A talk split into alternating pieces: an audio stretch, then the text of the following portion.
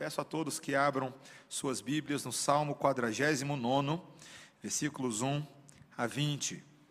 Tem sido uma alegria toda semana experimentar algo diferente nesse riquíssimo livro dos Salmos, tantos gêneros literários que nos mostram a riqueza da revelação de Deus, e hoje temos novamente um gênero distinto que tem muito a nos ensinar.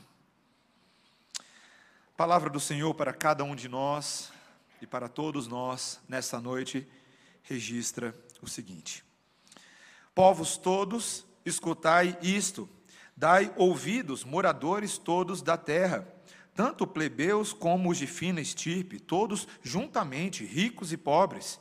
Os meus lábios falarão sabedoria, e o meu coração terá pensamentos judiciosos. Inclinarei os ouvidos a uma parábola, decifrarei o meu enigma ao som da harpa. Por que hei de eu temer nos dias da tribulação, quando me salteia a iniquidade dos que me perseguem, dos que confiam nos seus bens e na sua muita riqueza se gloriam? Ao irmão, verdadeiramente, ninguém o pode remir, nem pode pagar por ele a Deus o seu resgate, pois a redenção da alma deles é caríssima e cessará a tentativa para sempre, para que continue a viver perpetuamente e não veja a cova. Porquanto vê-se morrerem os sábios e perecerem tanto o estulto como o inepto, os quais deixam a outros as suas riquezas o seu pensamento íntimo é que as suas casas serão perpétuas e as suas moradas para todas as gerações. Chegam a dar seu próprio nome às suas terras. Todavia, o homem não permanece em sua ostentação. É antes como os animais que perecem. Tal proceder é estultícia deles. Assim mesmo, seus seguidores aplaudem o que eles dizem. Como ovelhas são postos na sepultura. A morte é o seu pastor eles descem diretamente para a cova, onde a sua formosura se consome. A sepultura é o lugar em que habitam. Mas Deus remirá a minha alma do poder da morte, pois ele me tomará para si. Não temas quando alguém se enriquecer, quando avultar a glória de sua casa, pois em morrendo nada levará consigo, a sua glória não o acompanhará.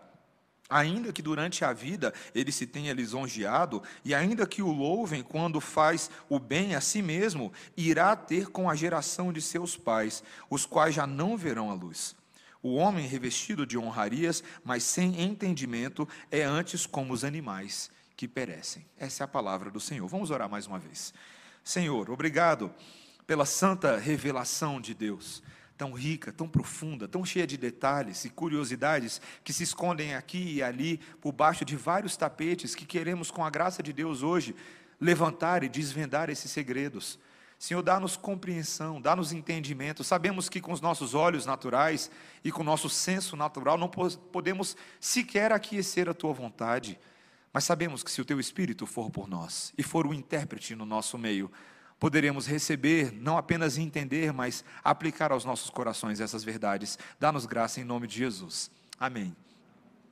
Irmãos, existem fatos que são indissociáveis nessa vida, e um deles é o seguinte: alunos estão para provas e trabalhos, assim como férias estão para praia e macaxeira frita. É um fato. É um fato. Se você é aluno, se você já foi aluno, uma coisa que todo aluno tem que fazer nessa vida é prova. E não adianta querer, não querer, tem que fazer. Você deve se dedicar, faz parte do seu desenvolvimento como ser humano. Quando você está na, escala, na escola e você é testado de várias maneiras, você é testado em matemática, você é testado em física, em biologia, em geografia, em história, em coisas que você gosta, em coisas que você não gosta. Mas a verdade é que todos nós passamos por essa fase na vida. Não importa se você é concurseiro, se você é vestibulando, se você é Enem ando, não sei como que se fala alguém que faz o Enem, mas para você conquistar a sua posição na faculdade, para você conquistar uma posição no mercado de trabalho, essas provas, elas testam o domínio das disciplinas, elas testam o seu conhecimento, a sua habilidade de resolver problemas, e você deve sim se mostrar apto para aplicar o seu conhecimento no mundo por meio dessas provas. Mas eu faço uma pergunta para você: se você tivesse que fazer uma prova agora mesmo, cujo resultado determinaria se você iria morrer ou viver. Como que você se sairia nessa prova? Se você tivesse que fazer essa prova, agora, como que você se sairia? Bem, antes que você pense que essa prova seria uma insanidade, eu gostaria de te dar a notícia que neste exato momento você está fazendo essa prova. Você está na sala de aula desta prova, da vida ou da morte agora mesmo. E se você está em horário de prova, passem os celulares e não conversem com os colegas do lado. É prova. O Senhor está nos sujeitando à prova dele, não somente a nós, mas todos os homens e mulheres que moram neste mundo estão sob a avaliação constante do Santo Criador, daquele que nos criou, cujos olhos percorrem toda a terra e o mais íntimo dos nossos corações. Nossas ações nesse mundo são ações determinantes de vida e morte, não somente no seu sentido último, mas em todos os momentos e esferas da nossa existência. Neste exato momento, pessoas que sequer adoram o verdadeiro Rei do universo estão preenchendo bolinha para passar na prova, preenchendo o gabarito. A palavra de Deus deixa isso bem clara. E esse texto que nós estamos lidando hoje, ele lida com esse, esse tipo de ideia. De que forma a, a perspectiva de Deus a respeito dos homens molda a maneira como nós vivemos diante dos olhos de Deus, corandel. Ele que tudo vê, que tudo enxerga. O seu conhecimento neste momento, e eu te faço essa pergunta, é suficiente para te fazer viver? Se depender daquilo que você pode oferecer ou propor diante de Deus, você será aceito nos páramos celestiais dele? E de que maneira as pessoas, cada um dos seres humanos neste mundo, vive à luz das verdades eternas? Esse texto trabalha com temas profundos, temas existenciais que nem sempre nos são tão naturais no dia a dia quando você está assistindo Netflix ou fazendo outras coisas. Neste texto, nós estamos lidando com três realidades, com um conselho de Deus que nos é importante, com os fatos a respeito da existência do homem e também com os destinos, conselhos, fatos e destinos que são inevitáveis, que nenhum de nós pode escapar e nós devemos encará-los de frente e nos enxergar adequadamente diante do Senhor, e se estamos conduzindo bem as nossas vidas segundo o que Ele espera. A primeira coisa que nós vemos nesse texto é um conselho, um chamado à sabedoria, que está logo aí nos versículos 1 a 4. Veja comigo. Povos todos, escutai isto, dai ouvidos, moradores todos da terra, tanto plebeus como de fina estirpe, todos juntamente, ricos e pobres. Os meus lábios falarão sabedoria, e o meu coração terá pensamentos judiciosos.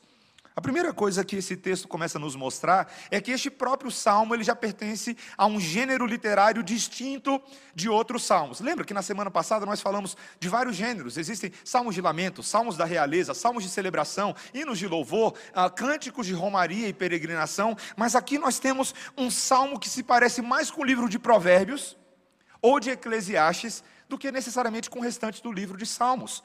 Esse gênero sapiencial, essa literatura de sabedoria. Se você caísse de paraquedas nesse salmo, sem saber que era um salmo, você começasse a ler, provavelmente você não diria que era um salmo. Talvez um, um capítulo do livro de Provérbios ou alguma coisa desse tipo. Mas esse texto, ele é um chamado a considerarmos a sabedoria, ou por exemplo, o que ele fala aqui, pensamentos judiciosos, pensamentos de entendimento. O que é sabedoria? Se eu te perguntar o que é sabedoria, nós sabemos que sabedoria não é mero conhecimento. O fato de você saber que o Flamengo nesse momento é o melhor time do Brasileirão não é sabedoria. Conhecimento popular, todo mundo sabe disso. Sabedoria não são também meras dicas interessantes de vida. Você trocar mensagens com alguém que fala assim: olha, estuda dessa forma. Gente, sabedoria não é só isso.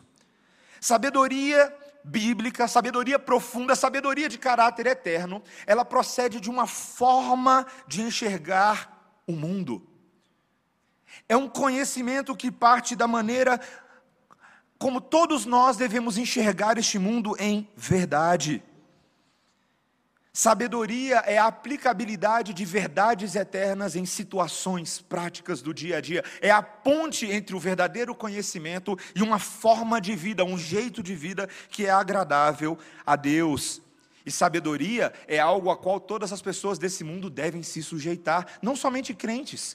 Não é interessante que logo no primeiro verso deste salmo, ele faz uma convocação para geral, para todo mundo, todos os moradores da terra.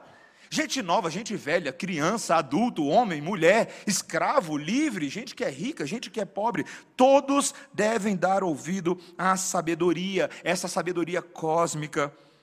Ela nos revela quem nós somos, ela revela quem Deus é, a nossa própria identidade de todos os moradores deste mundo, a partir de quem Deus é.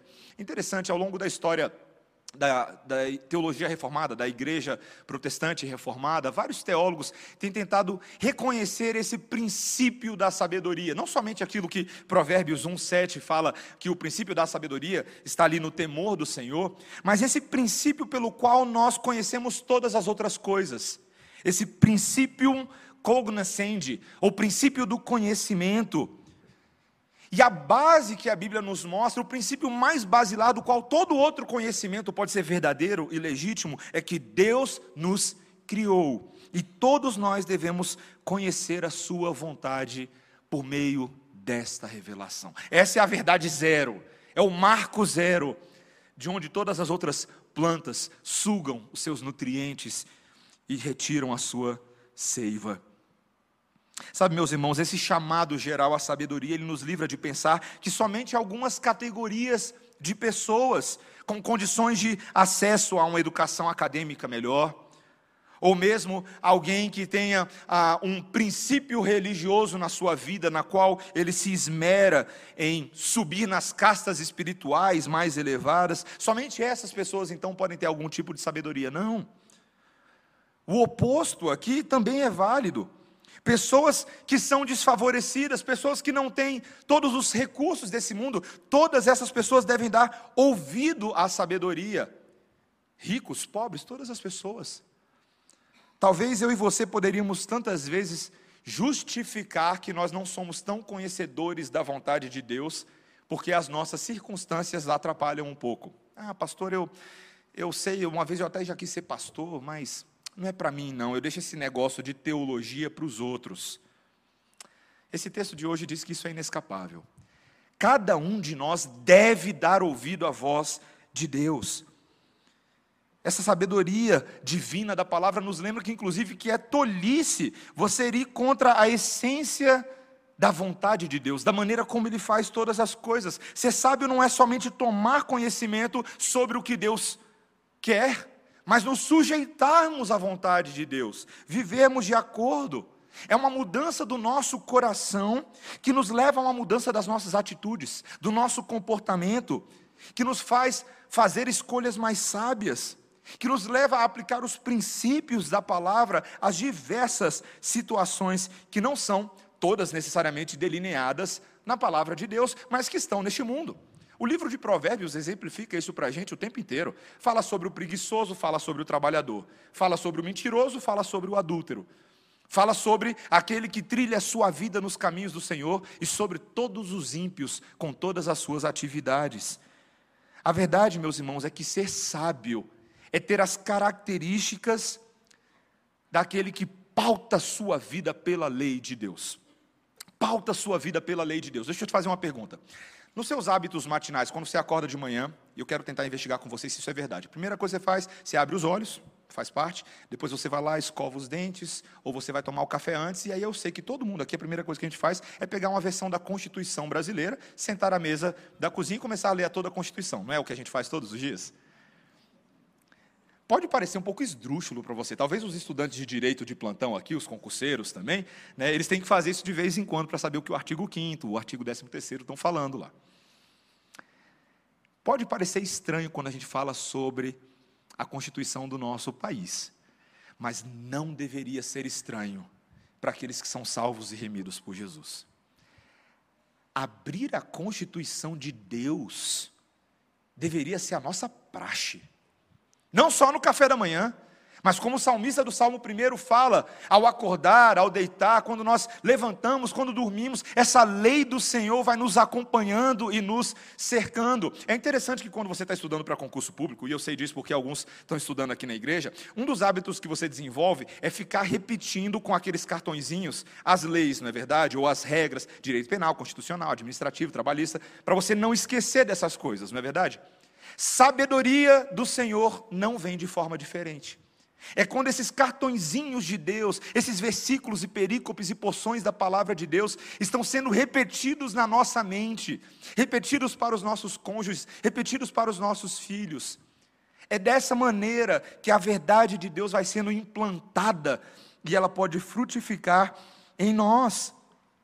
Considere a seriedade disso. Considere a seriedade de que muitas pessoas não são sábias, apesar de estarem dentro das igrejas mas porque não levam a sério esse princípio. Pessoas que têm acesso aos recursos, mas não fazem uso deles. Como Provérbios 11, 14 nos mostra que, não havendo sábia direção, cai o povo, mas na multidão de conselheiros há segurança. Quando eu e você nos cercamos de sábios conselheiros no nosso dia a dia, que nos nutrem, que nos alimentam com a palavra de Deus, nós podemos ser sábios. Assim Deus coloca na nossa vida pai, mãe, irmão, professor, cachorro, irmãos em Cristo e amigos profundos, e todos eles de alguma maneira vão refletindo para nós a sabedoria de Deus. Até mesmo o seu cachorro, você sabia disso? Reverendo Daniel Piva, hoje de manhã, falou sobre o gatinho dele, o Mike. Se você não ouviu o sermão, vai ouvir depois. Muito bom. Mas é interessante como a própria criação nos ensina tanto a respeito do nosso Criador, até mesmo animais, as suas formas de ação refletem tanto elementos da criação de Deus, até como da queda neste mundo. Meus irmãos, nós devemos ter o nosso ouvido sempre pronto a ler o livro da natureza e também o livro especial de Deus em todos eles há sabedoria que nos traz sensatez aos sentidos. E é essa sabedoria de Deus evocada que vai agora nos ajudar, em segundo lugar, a entender o drama que esse salmista está passando. Um fato, uma sina comum que ele está reconhecendo em todas as pessoas e lidar com ela nem sempre é fácil. Veja o que o versículo 5 nos mostra. Por que hei eu de temer nos dias da tribulação, quando me salteia a iniquidade dos que me perseguem, dos que confiam nos seus bens e na sua muita riqueza se gloriam? Depois no versículo 10, porquanto vê-se morrerem os sábios e perecerem tanto o estulto como o inepto, os quais deixam a outros as suas riquezas. A primeira realidade que o salmista reconhece para nós é que tantas vezes há uma espécie de perseguição daqueles que, sendo ímpios, são muito dotados de recursos, há aqueles que, sendo justos, tantas vezes parecem estarem desprovidos dos recursos de Deus. Isso não acontece somente na vida de Davi, apesar de ele não ser o salmista desse salmo. Como nós vemos claramente na vida de Davi, ele foi perseguido muitas vezes, mas há uma constante sensação neste mundo de que os ímpios sempre estão se dando melhor do que os crentes. Sabe, outro dia eu estava conversando com um amigo e ele, ele fez uma observação muito interessante, eu acho que eu nunca mais vou esquecer disso. Ele falou assim: Mateus, você já parou para pensar que parte da justificativa por trás da teologia da prosperidade é aparentemente legítima? Uma constatação de que tantas vezes nesse mundo, crentes parecem não usufruir das benesses da terra, mas os corruptos, meu amigo, estão nadando de braçada. E aí a gente responde, às vezes, o pessoal responde com teologia da prosperidade. Não, é meu rei também, eu quero o que é meu de direito, restitui, eu quero de volta o que é meu, e por aí vai. O povo vai cantando esse tipo de coisa. Mas por causa dessa sensação de desequilíbrio, o fato de como pode nós que pertencemos a Deus, ao Criador de todas as coisas, de vez em quando estarmos desprovidos, sendo perseguidos pelos nossos inimigos, parece que eles riem, zombam da nossa cara, fazem escárnio e prosperam. Prosperam. Eu lembro uma vez, conversando com um jovem, que estava estudando há anos para concurso, né, há bastante tempo, não sei exatamente quanto tempo, mas há bastante tempo. E ele falou, pastor, eu não entendo isso. Eu falei, é mesmo, meu irmão, por quê? Ele falou assim, em primeiro lugar, porque eu sou crente. O que você quer dizer com isso? Poxa, eu sou crente, Será que isso não é autoexplicativo, pastor? Será que Deus não vai me abençoar? Será que Deus não vai cuidar de mim? E tantas vezes nós nos sentimos dessa maneira. Mas o Senhor, aqui nesse texto, através do salmista, para começar a consertar a forma dele de pensar e ajudá-lo a refletir sobre esse mundo, ele quer tentar mostrar que não são somente disparidades ou diferenças que existem entre ele e os de fora, existe algo em comum que une todas as pessoas. Sabe o que é? Todo mundo morre. Não é estranho isso? Olha o versículo 10 de novo, dá uma olhadinha no versículo 10. Porquanto vem se morrer, morrerem os sábios e perecerem tanto o estulto como o inepto, os quais deixam a outros as suas riquezas. Gente, todo mundo morre. Sábios e tolos, ricos e pobres. Todas as pessoas um dia vão ter que lidar com a morte. Seja uma pessoa que abraça o pacto de Deus, está dentro da família da fé, ou mesmo aquele que rejeita abertamente o pacto de Deus. Todos aqui, nessa sala, deixarão os seus bens para outros. Isso é um fato. E é tão curioso, e ele começa a mostrar para nós nesse salmo, que muitas vezes a nossa inabilidade de lidar com o futuro, lidar com o que vem depois, é justamente neste tempo presente confiarmos nas riquezas. É o que muita gente faz. Esse é o modo mais comum de nós lidarmos com a incerteza sobre o futuro. E essa verdade, ela se manifesta no nosso mundo de várias maneiras. Por exemplo, na maneira como o, o, homem investe os seus atuais recursos, suas riquezas, suas posses, na tentativa de evitar a morte, buscando um antídoto para a morte. Ou pelo menos a tentativa de postergá-la e, quem sabe, talvez de eliminá-la uma vez por todas. O homem vem fazendo isso há muito tempo. Por exemplo, a mumificação no Egito Antigo. Aquela tentativa de você preservar um corpo, preservar as posses. Muitos desses faraós que foram mumificados pediam para colocar ah, dentro dos seus sarcófagos vários dos seus bens preciosos, vários dos seus itens que eles acreditavam poderem carregar com eles para a vida seguinte. Tolo isso, né?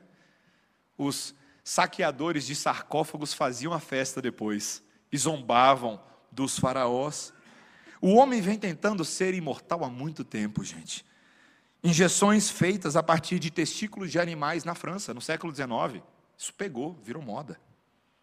Entre os ricos, entre os que podiam. À medida que o tempo vai avançando, a medicina, a tecnologia, o homem vai, ele julga estar cada vez mais perto dessa vida Highlander, dessa vida imortal. E hoje existem vários artigos científicos, artigos filosóficos, não aqueles que eu falei alguns sermões atrás sobre transhumanismo e coisas do tipo, mas artigos que de fato perpetuam a filosofia da imortalidade. Estou lendo um livro agora ah, que é composto por vários autores, e ali tem um geneticista da Universidade de Cambridge chamado Aubrey de Grey. E ele fala isso no livro. Eu vou falar para vocês e vocês me dizem se não parece loucura, mas ele fala exatamente isso. Olha só.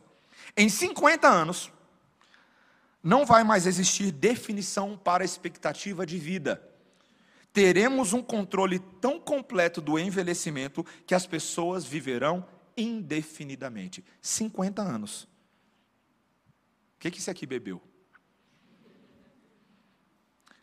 Talvez isso pareça uma, uma, discussão filosófica distante de você, científica demais, mas para a maioria das pessoas, o fato é que as suas próprias riquezas e o seu sucesso conferem uma sensação de imortalidade e de permanência. Não é verdade? Olha o versículo 11, dá uma olhada no versículo 11. O seu pensamento íntimo é que as suas casas serão perpétuas e as suas moradas para todas as gerações. Chegam a dar seu próprio nome às suas terras. Veja o que ele está registrando: o fato de que o homem tem uma habilidade tremenda de pegar monumentos e edificações construídas com as suas próprias mãos e usá-los como uma forma de imortalizar sua relevância nesse mundo. Não é exatamente o que a gente vê? Edifício com nome de pessoa. Não é o que a gente vê? E às vezes você sabe muito bem que não foi dado por outros, foi dado pelo próprio construtor do edifício. Rua com nome de pessoa. Já imaginou? Rua Mateus Felipe Inácio Santos, com a plaquinha lá. Eu ia adorar um negócio desse. É o que as pessoas fazem. Elas colocam o seu próprio nome. Isso é extremamente simbólico, meus irmãos. Porque nós realmente achamos que as nossas conquistas hoje são heranças à humanidade que perpetuarão a nossa glória e a nossa importância, não a glória de Deus. Muita gente vive dessa maneira. Gente que acha que a quantidade de títulos, que a quantidade de condecorações, de diplomas, de reconhecimentos sociais, de cursos, são o que definem a personalidade e a identidade dela. Quantas pessoas, meus irmãos, vivem assim todos os dias?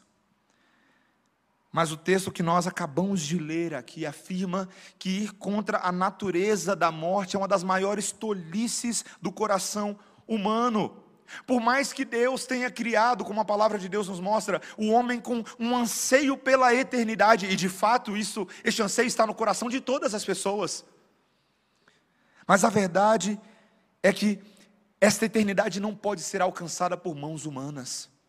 É tolice, sabe por quê, meus irmãos? O texto nos mostra que ninguém pode subornar a morte. Ela é inevitável. Quando você é parado pela morte no trânsito da vida, e ela manda você encostar o seu carro no acostamento e ela fala que vai levar o seu veículo para o depósito.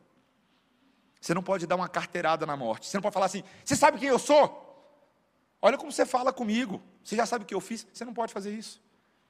Você não pode chegar, chamar a morte no cantinho e falar assim: Dona Morte, vem cá, vamos ter uma conversa. Quanto que eu tenho que te dar para que todas as partes sejam beneficiadas. Você não pode, você não pode fazer isso com a morte. Sabe por quê, meus irmãos? Porque a morte tem chefe.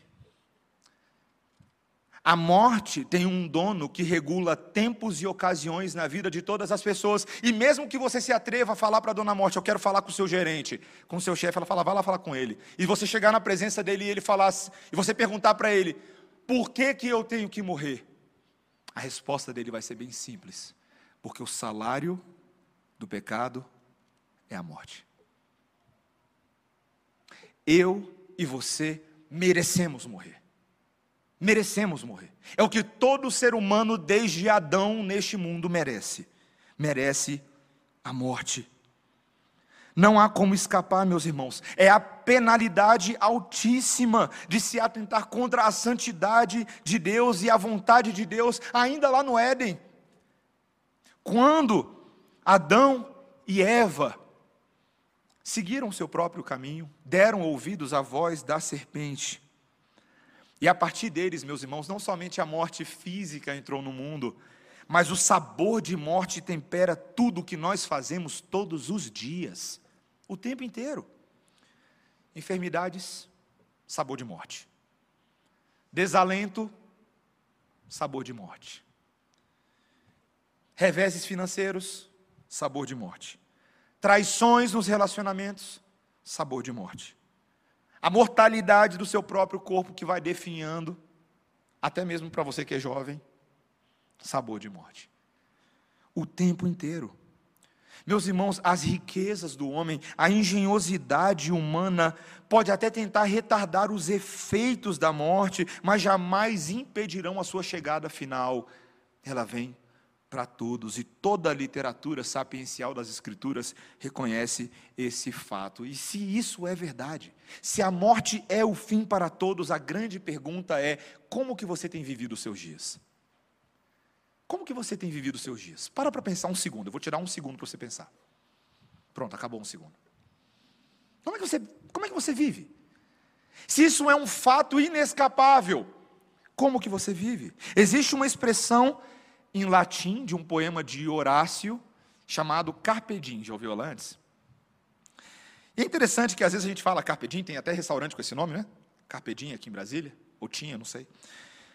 Mas ela é popularmente traduzida como aproveite o momento ou colha o dia. Só tem um detalhe: carpe diem pode ter dois sentidos. Ele pode ter um sentido mais negativo e um sentido positivo. O sentido negativo é se assemelha àquilo que Paulo fala em 1 Coríntios capítulo 15, versículo 32, O pensamento de muitos quando eles pensam, comamos e bebamos, porque amanhã morreremos. Uma justificativa para o prazer imediato, desregulado, inconsequente, que não tem medo algum do futuro. Essa é a forma de muitos de pensar. Mas existe uma outra ótica de Carpe Diem. É aquela em que você, como crente, tendo os olhos na eternidade, semeia e planta hoje aquilo que você de fato deseja colher amanhã. Alguém que vive não para si mesmo, mas para o Senhor que te salvou, para o Senhor que te separou. Meus irmãos, de fato, eu e você não conhecemos o dia de amanhã, nós não conhecemos o futuro. Mas é justamente por isso, por não conhecer o dia de amanhã, que nós devemos sujeitar hoje, cada segundo da nossa existência, cada momento das nossas vidas, aquele que conhece o dia de amanhã. Você concorda comigo? Não é exatamente essa lógica das Escrituras Sagradas? Lembra quando Tiago, por exemplo, meio-irmão de Jesus, ele existe a literatura de Tiago no Novo Testamento, ela é muito semelhante à literatura sapiencial, ela parece ba bastante com o livro de Provérbios, Eclesiastes, em, em várias medidas. Ele fala bastante sobre sabedoria. E Tiago, no capítulo 4, quando ele está tentando ensinar os crentes a pensarem sobre ah, os negócios, como empreendedores nesse mundo, como empresários, ele diz o seguinte, lá no capítulo 4, versículo 13 de Tiago: Atendei agora vós os que dizeis, hoje ou amanhã iremos para a cidade tal, e lá passaremos um ano, e negociaremos e teremos lucros. Vós não sabeis o que sucederá amanhã. O que é a vossa vida? Sois apenas como neblina que aparece por um instante e logo se dissipa. Em vez disso, olha o que ele fala: em vez disso, devias dizer: se o Senhor quiser não só viveremos, como também faremos isto ou aquilo. Viu? Viu como funciona? Se o Senhor quiser, Ele vai cuidar de cada planejamento, de cada movimento, de cada ação, de cada pensamento, de cada interação, de cada conversa. É exatamente assim que funciona. Eu lembro que minha mãe, quando eu era pequeno, eu já falei isso antes, minha mãe me ensinou a fazer a oração da vaga de trânsito, da vaga do estacionamento. No primeiro momento, eu confesso para os irmãos que eu achei um pouco ridículo. Hoje eu não acho mais. Ou será que eu só posso orar ao Senhor pelas questões grandes, cura do câncer, passar num concurso? Mas eu não posso submeter cada segundo da minha vida, inclusive as vagas de trânsito, ao Senhor. Pense nisso. Pense como nós só ativamos o Senhor para aquilo que a gente acha que importa. Mas nós não somos como aquilo que o apóstolo Paulo instrui, aqueles que oram sem cessar em todas as circunstâncias da vida. Nós só relegamos a nossa vontade ao Senhor quando a gente acha que precisa, quando está difícil demais de resolver as nossas próprias mãos. Meus irmãos, existe uma teologia aí no meio evangélico, uma doutrina que é espalhada, que é totalmente errada. E se você pensa dessa forma, arrependa-se hoje à noite. Ela vai nessa seguinte linha, ela fala assim, mais ou menos, olha, Deus ajuda quem cedo madruga, você faz a sua parte até certo ponto, e Deus, quando você não consegue mais, aí Deus vai lá e assume e faz tudo. Gente, isso não existe. Se Deus não for por você, você não sai da cama, meu amigo. Você não abre o olho, você não abre a sua boca. Deus governa cada minuciosa e microscópica ação dos seres humanos, cada uma delas. E desprezar isso, não dar glória a Deus dessa forma é ofensivo a Ele. Eu e você, se somos verdadeiramente sábios e queremos a sabedoria, devemos desde já submeter as nossas vidas ao Senhor. O que, é que garante que quando você sair ali fora, você não vai morrer? Sério, de verdade, o que, que, que te faz pensar que você não vai morrer daqui a cinco minutos? Daqui a dois minutos. Daqui a 30 segundos. Assustou aí? Você sabe que você pode morrer, né? Ataque fulminante, ah, acabou. Isso pode acontecer. Ou não, pode acontecer amanhã, depois de amanhã semana que vem, daqui a 50 anos. Talvez você hoje esteja com 70 e você vai viver mais 50, você vai até os seus 120. Eu não sei. Gente, eu realmente não sei. O que eu sei é o seguinte: nossas vidas estão nas palmas do Senhor. E ignorar esse fato é tolice. Tolice. Verdadeira sabedoria só vem na compreensão e na sujeição da nossa vontade a Deus. A última coisa que esse texto começa a nos mostrar, meus irmãos, é que o futuro determina o nosso presente. É um texto sobre conselhos, é um texto sobre fatos, mas é um texto sobre destinos. E aqui ele passa a mostrar o contraste entre o fim daqueles que são justos e o fim dos ímpios. A partir do versículo 13, ele começa a fazer isso. Acompanhe comigo a leitura. Tal proceder é a estultícia deles. Assim mesmo os seus seguidores aplaudem o que eles dizem. Como ovelhos, ovelhas são postos na sepultura. A morte é o seu pastor. Eles descem diretamente para a cova, onde a sua formosura se consome. A sepultura é o lugar em que habitam. Aqui, meus irmãos, o salmista começa a mostrar que, se a pergunta é se a morte vem para todos, o que é então que a sabedoria divina de, deseja nos ensinar quanto ao que vem depois da morte? E o ensino da sabedoria divina inicial é que o pós-morte é um Y, uma bifurcação. Existem dois destinos distintos, dois grupos que são separados por duas confianças diferentes. E este primeiro grupo, o grupo dos tolos, são aqueles que se satisfazem com a aprovação dos seus pares nesses dias, mas sequer pensam no que vem depois. São aqueles que cujo valor das suas ações diante de Deus é insignificante porque eles desprezam a própria existência do Criador. O que importa é a aprovação dos seus pares. Veja no versículo 13 ele fala: Assim mesmo seus seguidores aplaudem o que eles dizem. Isso para eles é, lhes é suficiente. Esse é o céu deles. Essa é a alegria deles. É no aqui e agora receber aprovação. Mas o texto reconhece, versículo 14, como ovelhas são postos na sepultura. E a palavra hebraica aqui que refere-se à sepultura e à ideia de cova é a palavra Sheol. Uma palavra de grande valor bíblico, porque ah, em sua maioria, na maioria das vezes em que ela é utilizada, naquele contexto do Antigo Oriente Próximo, ela é utilizada para significar de fato sepultura. Aquele que bateu as botas, é fini, acabou para ele. E agora ele está no mundo dos mortos.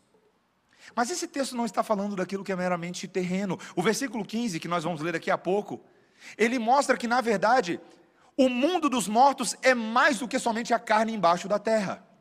É a destinação da alma. A destinação final e última daquele que viveu nesse mundo segundo a sua vontade. E a palavra do Senhor nos deixa bem claro, meus irmãos, que o mundo dos mortos, de fato, é um lugar tenebroso, é um lugar terrível. É tão triste, meus irmãos, que haja um enfraquecimento da doutrina do inferno nos nossos púlpitos hoje em dia. Porque já havia dito um teólogo reformado do século XVIII: quando você enfraquece a doutrina do inferno, a igreja toda enfraquece. Você perde a dimensão da santidade, da grandeza e do juízo divino.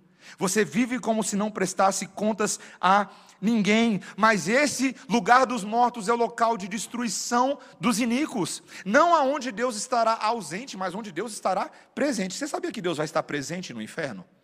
Tem muita gente que acha que ah, o inferno é o lugar abandonado por Deus, né? Joga lá a escória do mundo. Deus não quer nem saber do inferno. Gente, não existe um único lugar do universo onde Deus não esteja presente. Você lembra que Ele é onipresente, você lembra disso, né? Deus está presente no inferno, não como Salvador, mas como juiz. Sua mão pesa sobre aqueles que não reputam a Deus segundo a sua glória.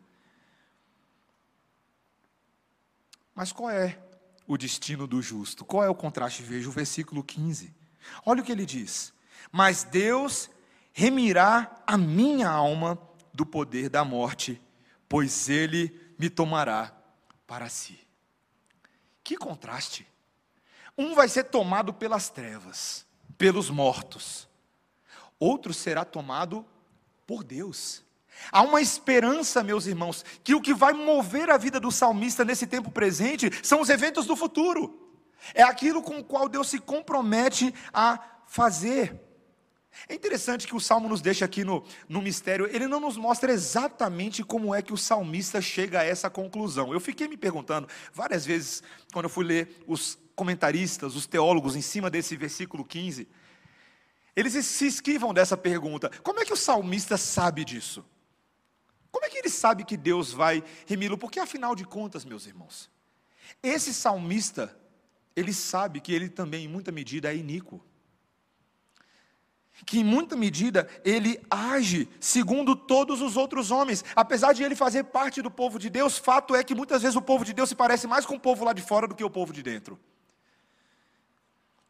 Como que ele pode afirmar, sabendo que a morte é para todos e que todos de fato pecam e pecaram contra Deus, como é possível ter esta esperança na vida após a morte?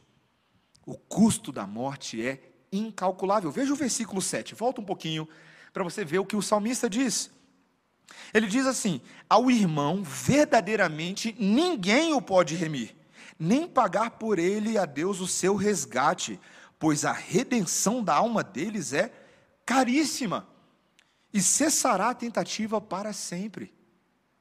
Fato é, meus irmãos, que aos olhos de Deus, o custo da nossa vida, o custo de estarmos restituídos na presença de Deus é altíssimo.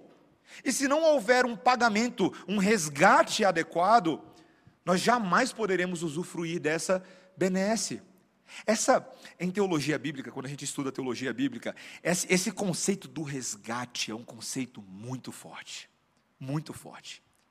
E ele nasce no Antigo Testamento em dois contextos específicos. Um é um contexto de guerra. Quando na antiguidade um rei saía à guerra contra outro rei, certo? E ele foi capturado. Quando você captura e você tem um prisioneiro como um rei, o valor dele é altíssimo, certo? Para o país, as barganhas e as negociações vão ser interessantes. Então, a nação deveria dispor de um custo monetário, financeiro e outras questões altíssimo para poder resgatar aquele rei, pagar o preço de ter o seu governante, a sua majestade de volta. Outro contexto em que essa palavra resgate era usada era no contexto dos escravos. Muitas vezes, aquele que era escravo deve, ah, tinha o desejo de ser livre, de poder usufruir uma vida diferente, mas, meu amigo, quando você nasce escravo, não é difícil, não é fácil sair dela.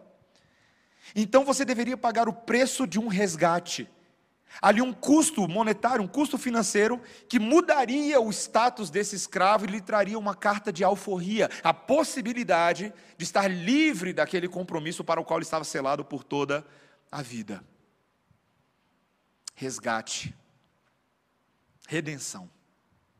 Eu gosto desse nome. A Bíblia gosta desse nome. Meus irmãos, é interessante pensar que esse conceito o conceito da nossa liberdade, do seu custo altíssimo, ele está no cerne do Evangelho e não existe Evangelho sem esse conceito. Não existe Evangelho sem o pagamento da dívida que é contra todos nós, porque todos pecaram, pecaram e estão destituídos da glória de Deus. O custo da minha e da sua vida é altíssimo.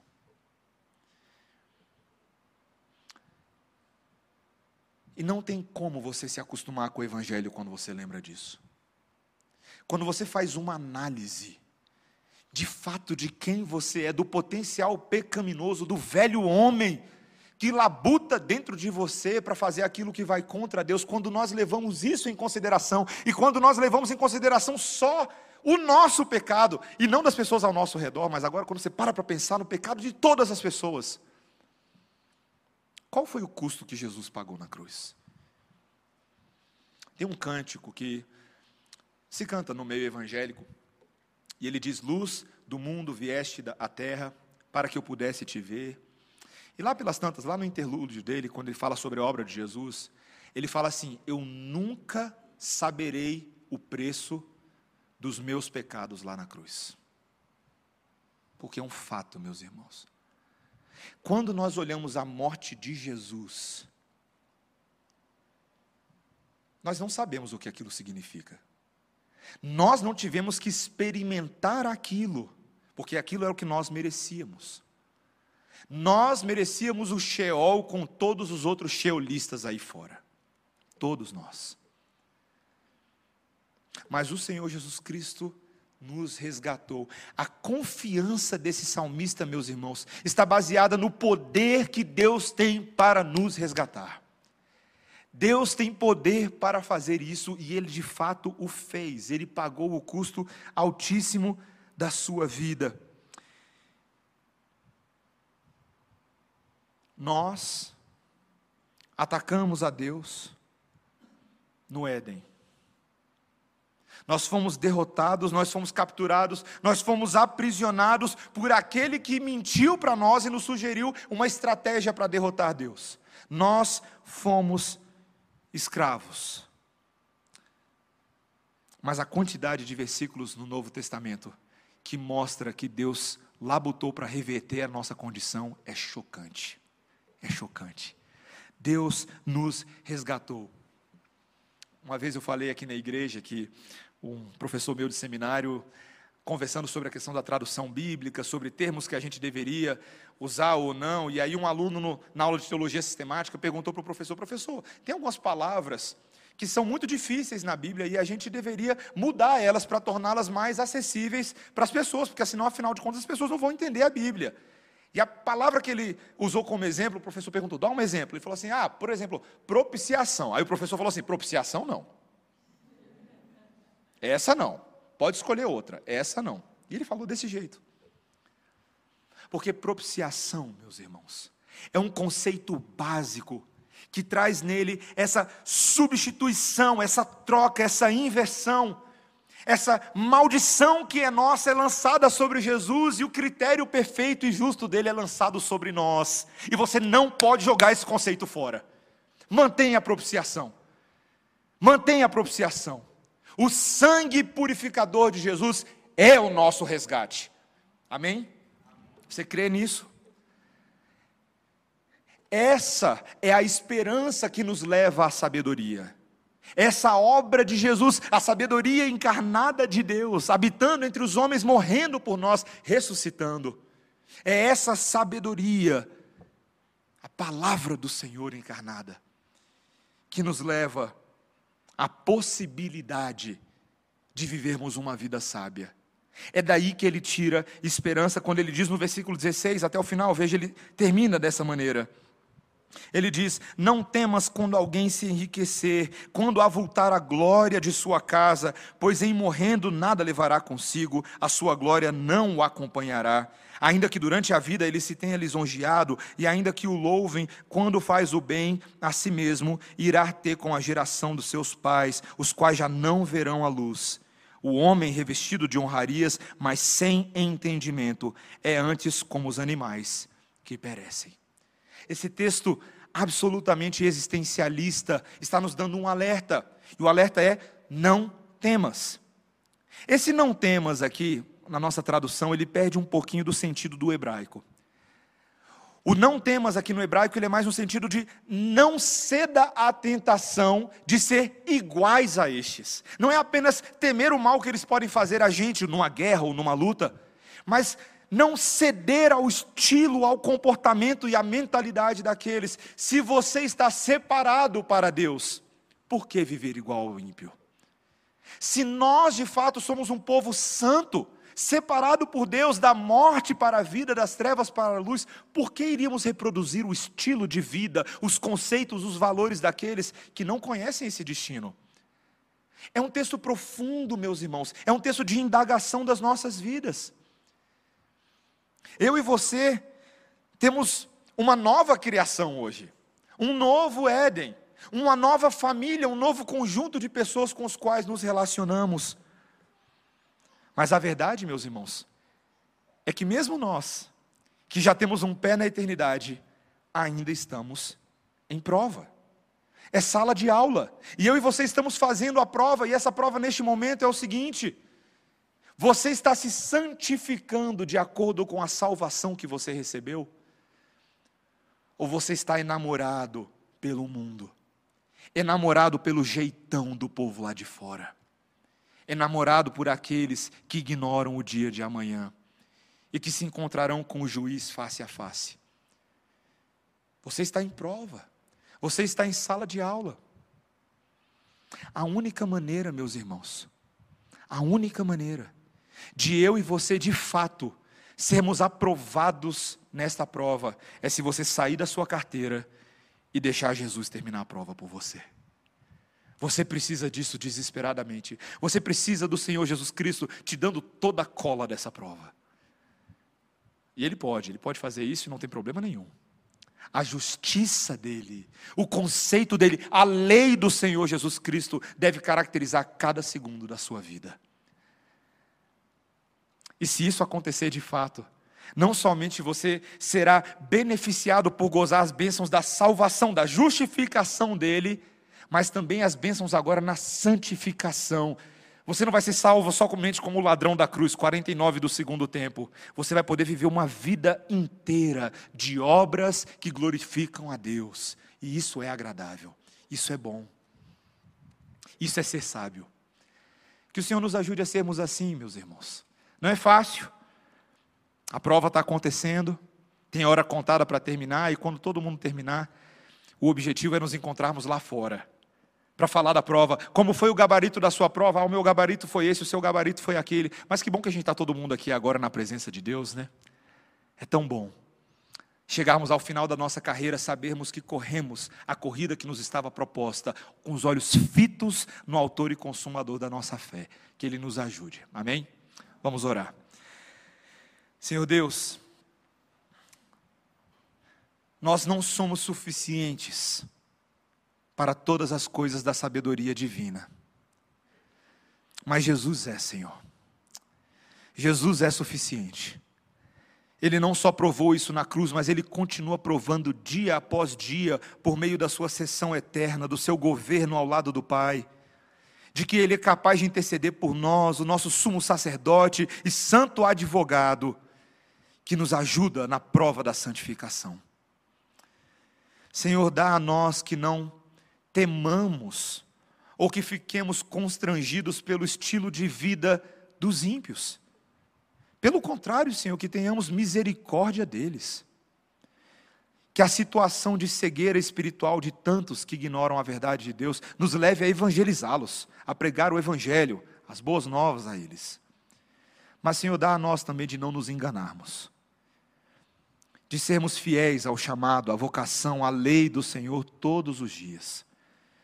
Que sejamos aprovados nessa prova em todos os contextos onde o Senhor nos coloca, na família, no trabalho, andando de Uber, Senhor, no hospital, na fila do banco, na parada de ônibus, Senhor, quando estamos diante do computador sozinho em casa. Senhor, que em cada uma das circunstâncias prevaleça a justiça de Jesus em nós. E se alguns de nós têm andado de forma trôpega e torta, se muitos de nós têm sofrido constantes derrotas para a sabedoria das trevas, Senhor, reverte esse quadro encoraja os irmãos, derrama poder santificador sobre a tua igreja, Senhor.